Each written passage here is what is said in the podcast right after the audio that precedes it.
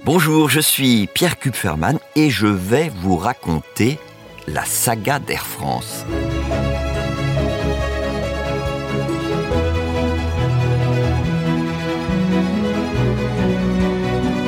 La saga Air France, Pierre Kupferman, épisode 3, l'aventure du Concorde. Compagnie nationale Air France est heureuse de vous annoncer que vous êtes les 100 premiers passagers au monde à voler au-dessus de la vitesse du son au cours d'un vol commercial régulier.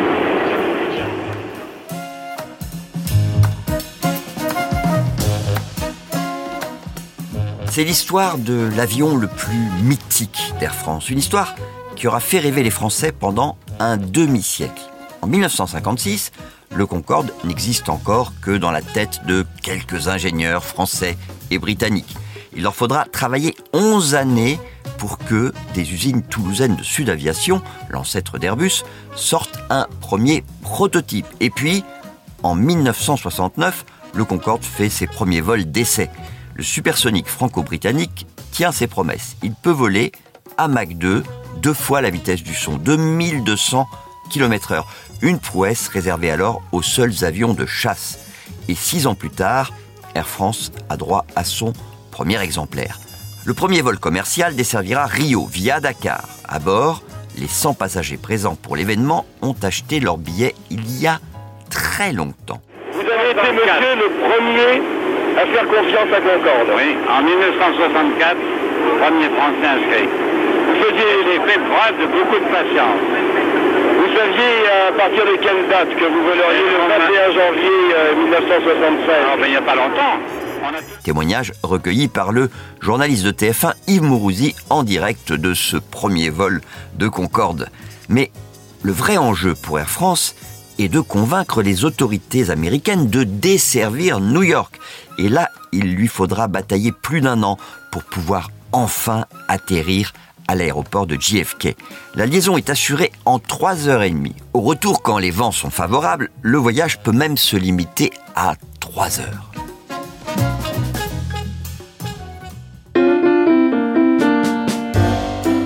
De 1989 à 2003, Alain Verschuer a été steward puis chef de cabine principale à bord du Concorde. Il se souvient d'un service où chaque seconde était comptée. Le Concorde, c'était euh, 600 mètres secondes, hein, c'était la vitesse d'une balle de fusil. Le service était très élaboré, euh, il avait, tous les gestes étaient étudiés et comptés. Donc c'était quand même un service sur mesure, euh, mais qui était calculé vraiment à la, minute. On n'avait pas de pause évidemment à bord. hein. On n'avait pas le temps de, réfléchir, euh, comme euh, je disais à certains stewards, euh, commencer à réfléchir, eh ben, c'est que tu déjà oublié quelque chose. Un service qui commence dans un salon dédié aux passagers du Concorde où ils attendent tous avant d'embarquer. On les débarrasse de leurs manteaux, de leurs sacs, soigneusement étiquetés, ils seront rangés dans les nombreux vestiaires de l'avion. À bord, il y a les habitués, soucieux d'être placés le plus à l'avant possible. Entre la cabine avant et la cabine arrière, tout le monde voulait être en cabine avant. L'avant est symbole de luxe. Et puis, il y a ceux qui doivent se contenter des places arrière. À l'arrière de l'appareil, il y avait un bruit certain des, réacteurs, hein, qu'on entendait quand même dans les derniers rangs. euh. Et puis la chaleur. La peau de l'avion euh, s'échauffait de, euh, jusqu'à 128 degrés. Donc cette température, elle se répartissait tout le long de la carlingue. Et donc l'avion était chaud. Et à l'intérieur, la température était assez élevée.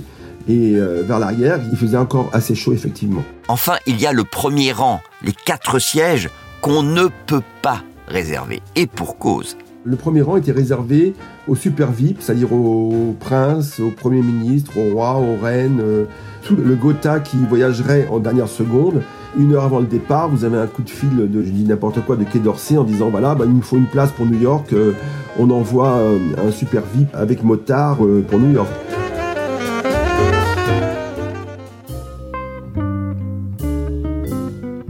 Air France est la seule compagnie à permettre à un homme d'affaires parisien de se rendre à New York pour signer un contrat et d'être rentré chez lui le soir même. Il pouvait faire l'aller-retour dans la journée. Ça, c'était un peu magique. C'est-à-dire qu'on décollait à Paris à 11h. On arrivait à 8h45 à New York. Il y avait un service d'hélicoptère qui était prévu, qui déposait les clients euh, à Manhattan. Et ils avaient, euh, on va dire, 3 heures pour signer un contrat. Ils reprenaient l'hélicoptère à 12h15 pour arriver à côté de Concorde un quart d'heure avant le, départ. À 13h, on redécollait pour Paris pour arriver à 22h45 à Paris. Mais la plupart des clients préfèrent rentrer de nuit et dormir dans la première du 747. Le Concorde du retour fait rarement le plein. De même d'ailleurs que le week-end. À défaut de VIP, de VIP, Air France remplit alors le Concorde de passagers qui ne franchiront aucun océan, mais vivront une expérience unique, une boucle Paris-Paris en passant par la Manche pour euh, la fête des mères ou la fête des pères. Les gens étaient, c'était, euh, c'était magique. Tout le monde avait les larmes aux yeux. Il y avait des baptêmes de l'air. Vous imaginez, il y avait des grands-mères de 80 ans qui avaient jamais pris l'avion et, la famille s'était cotisée pour payer une boucle en Concorde. Et on distribuait du rêve. On distribuait vraiment. On était, on était les magiciens. À bord, l'espace est compté. Le couloir est étroit. Le plafond assez bas. On ne ressent pas vraiment la vitesse phénoménale de l'avion mais Alain Verschuer se souvient très bien de la vue depuis les hublots. Quand on avait le temps de regarder par le hublot, on devinait la courbure de la Terre quand même. Il y avait un bleu très profond, un bleu... Euh, on était en stratosphère, on était entre l'espace et l'atmosphère. C'était un peu magique. Ce bleu intense et ce calme, parce qu'il n'y avait pas de turbulence à cette euh, altitude, c'était un peu euh, extraordinaire, c'est vrai.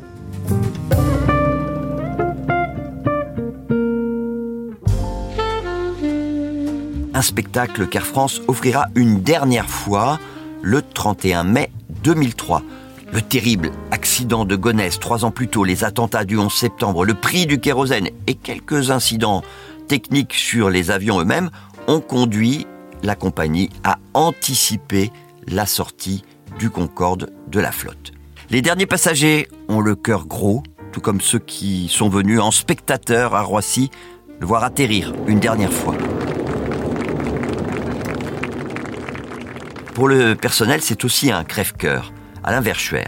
J'ai fait l'avant-dernier vol le 30 mai 2003, euh, le retour de New York.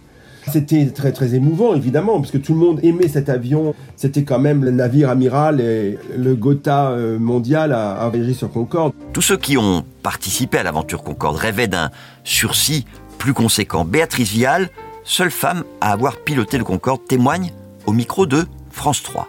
Pour ma part, s'il avait continué jusqu'en 2007, je serais restée dessus jusqu'en 2007. Chaque vol est pour moi magique encore. Donc je pense que ça aurait pu le rester encore des années. Je suis toujours aussi émerveillée quand je me pose soit à New York, soit à Paris après 3h30 de vol.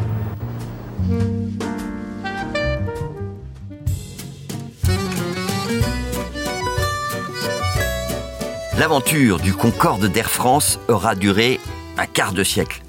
Il reste les souvenirs. Et cinq exemplaires, désormais cloués au sol. Celui qu'on peut voir en atterrissant à Roissy. Et puis, ceux qui se visitent en France, au musée du Bourget, à l'Aéroscopia de Toulouse, mais aussi en Allemagne, à Sinsheim, et aux États-Unis, au Musée national de l'air et de l'espace à Washington, hommage américain à ce fleuron technologique de la France.